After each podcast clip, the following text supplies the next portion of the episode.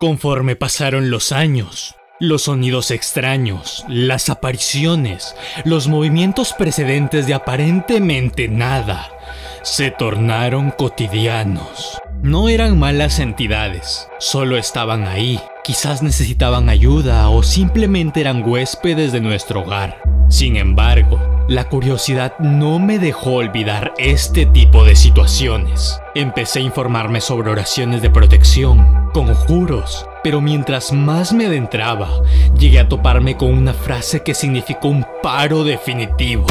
Y esta es, cuando buscas la verdad, la encuentras, pero la verdad también te ve a ti. Esto significa que si tú empiezas a leer conjuros, aprender sobre demonios, no solo tú te informas de esto, sino que este nuevo mundo también pondrá el ojo sobre ti. También te haces visible para ellos y cuando te empiezan a observar, van a buscar la forma de aprovecharse de ti. Por eso dicen que un ignorante vive más tiempo y la búsqueda de la verdad es un arma de doble filo. Cuando yo leí esa frase en un grimorio, un escrito antiguo que tiene conjuros e invocaciones, dejé de leerlo porque era una advertencia. Te decía también que si estabas en la capacidad de poder manejar esto, avanza, si no sigue con tu vida tranquila y evítate problemas. Además, es malo leer conjuros, porque cuando los lees, ya estás invocando. Es imposible saber qué información tiene un conjuro, porque cuando lo estás leyendo, palabra por palabra, ya lo estás manifestando y trae consecuencias. Incluso leerlo mentalmente puede traer consecuencias. No obstante, sí es importante tener clases básicas de magia y espiritualidad, solo lo indispensable para saber defenderte y agradecer. Yo leí oraciones de protección en cada rincón de mi casa.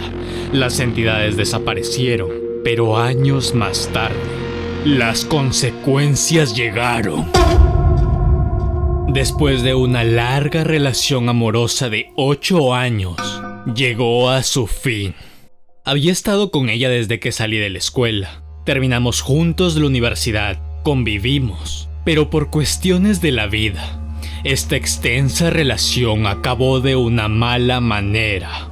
Esto dejó estragos en mí, un gran vacío y un dolor profundo en el estómago. Científicamente hablando, el corazón es el estómago. Las emociones se manifiestan en el estómago. Cuando estás triste, tienes acidez. Cuando estás enamorado, sientes un revoloteo. Y a mí, energéticamente me generó una acidez y pesadez en el estómago. Siempre tenía miedo y estuve ido durante un año aproximadamente, hasta que mi hermano me presentó a un profesor que conoció en la escuela de cocina donde él estudiaba. Mi hermano está mal, callado, ido desde ese problema con su novia. Y no es él, le dijo al profesor en busca de ayuda. Mi hermano me comentó que este profesor era único. Era especial porque tenía descendencia de uno de los clanes de chamanes más antiguos de la historia de la humanidad. Los lobos. Existen cuatro clanes principales en este mundo. Los lobos, los perros, las salamandras y los aguiluchos. Este profesor anteriormente había estudiado por 10 años el sacerdocio, pero abandonó la carrera por aquellos temas polémicos que se hablan de los sacerdotes, que lamentablemente son ciertos. Esto lo asqueó. No todos los sacerdotes son iguales, pero sí la mayoría. Es casi una costumbre entre ellos. Se salió de la carrera, pero aún así aprendió muchísimo sobre la magia blanca, magia negra, conjuros y muchas cosas más. Le contó a mi hermano muchas cosas que luego él me contó a mí. Aprendimos que lo chamánico se hereda, así como los dones. Su profesor tenía muchas costumbres y herramientas a su favor. Era muy receptivo a las emociones, como yo. Y le dijo que lo que yo tenía que hacer era aplicarme un incienso en la frente para protegerme de la energía y los pensamientos. Pero no creía todo lo que le había dicho a mi hermano. Le conté a mi profesor tu situación y me dice que te puede ayudar y que quiere conocerte porque tiene curiosidad también porque te ha visto. ¿De dónde?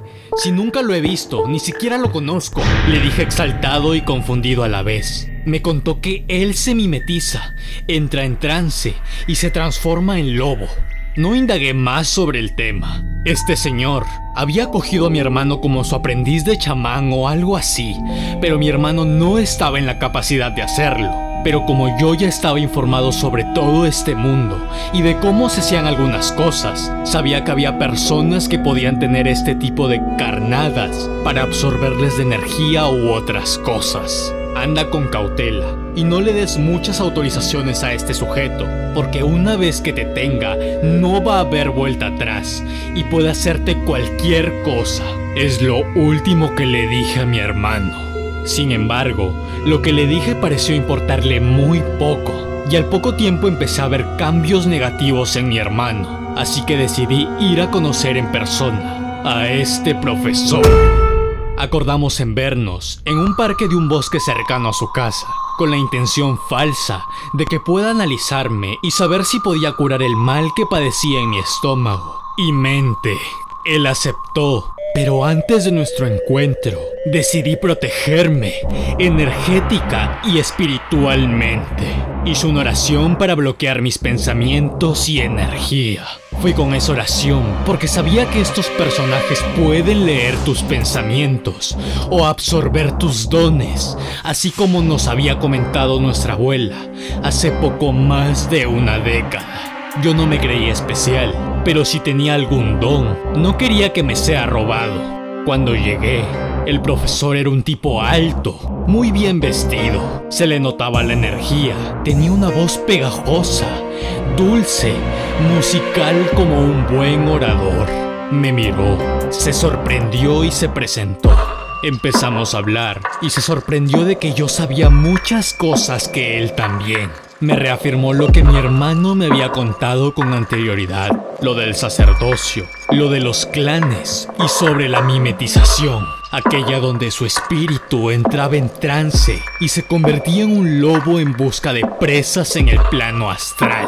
Después de una extensa charla, y al no estar 100% consciente por mis problemas, le pedí ser su aprendiz, a lo que respondió que no, porque no quería tener responsabilidad de nadie, que no estaba preparado, pero sin dejarme decepcionar me preguntó, ¿qué es lo que tienes? Le comenté mi historia, que sentía un ardor en el estómago, a lo que inmediatamente respondió, permíteme tocarte, analizarte.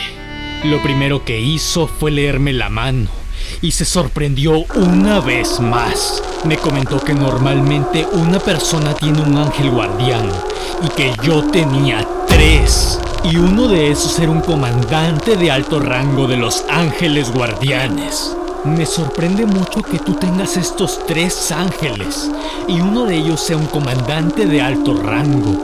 O sea, la protección en ti no falla, pero por otro lado tienes un demonio. Todos tenemos un ángel y un demonio para mantener un balance en nuestras vidas. Quiero conocer a tu demonio, me dijo, y acto seguido puso sus manos en mi cabeza. Voy a tratar de entrar en tus pensamientos. Empecé a sentir un calor intenso que pasaba de lado a lado por mi sien. No puedo leer tu mente, me dijo un poco alterado, después de intentarlo varias veces. Yo no sabía si era por la oración que había hecho, pero no podía hacerlo. Déjame leer tu mente. Quiero conocer qué tipo de demonio es. Después de prolongados intentos se detuvo y su asustado rostro me impacientó mucho. Así como tienes buenos ángeles, también tienes un demonio pesado. No quiero profundizar más porque temo que si entro a tu mente, este demonio podría vencerme. Vi en el rostro del profesor la intención de querer sacarme más información, a lo que se repuso y se acercó nuevamente a mí. Quiero ayudarte con el dolor de tu estómago. Con su mano empezó a hacer una oración y comenzó a sobarme. Empezó a jalar el dolor y lo anuló. No te miento, inmediatamente el dolor y la acidez desaparecieron No solo eso, la tranquilidad emocional que me causó eso fue indescriptible. Fue un alivio inmediato. Toda la carga se había ido y le agradecí bastante porque no había podido vivir tranquilo por mucho tiempo.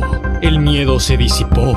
Había recuperado mi tranquilidad, pero en ese preciso instante, la inquietud volvió a reinar. Él ahora sabía más sobre mí.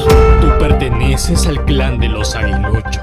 Es un clan de las personas hábiles y rápidas. Los aguiluchos son las aves más veloces del mundo.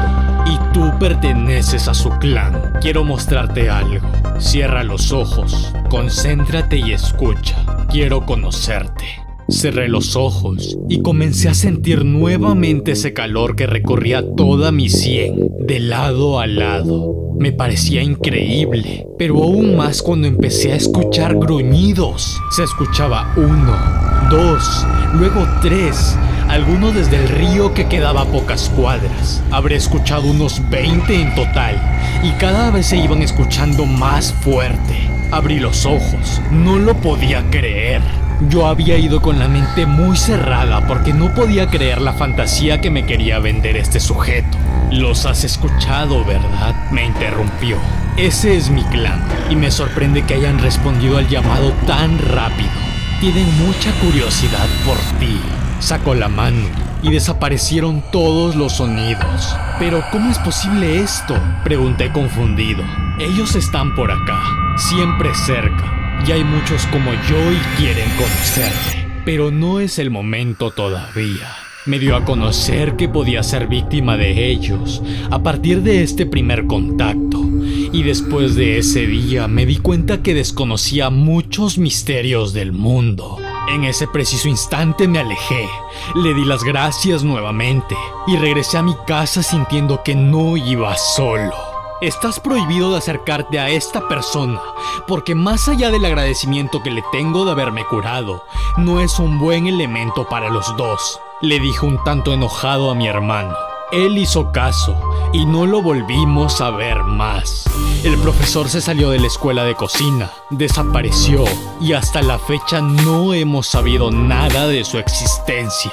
Pasó tiempo y me dediqué a investigar más sobre todo lo que me había contado pero por los ajustados tiempos de una vida adulta, lo fui dejando poco a poco. Tengo muchas costumbres que involucran magia en el buen sentido, porque creo que es importante conocer al menos lo básico. El catolicismo ha satanizado adrede estos conocimientos para su bien. La humanidad se ha desarrollado sin saber administrar la energía de los elementos químicos o científicos. Hay mucho poder en la sal, azufre, la luz solar, entre muchas cosas más. Pero la iglesia se encargó de tratar de borrar mucha información que a nosotros nos sirve. Pero conocer mucho siempre es una amenaza para las élites. Tampoco quiero que las entidades del mundo oculto me observen.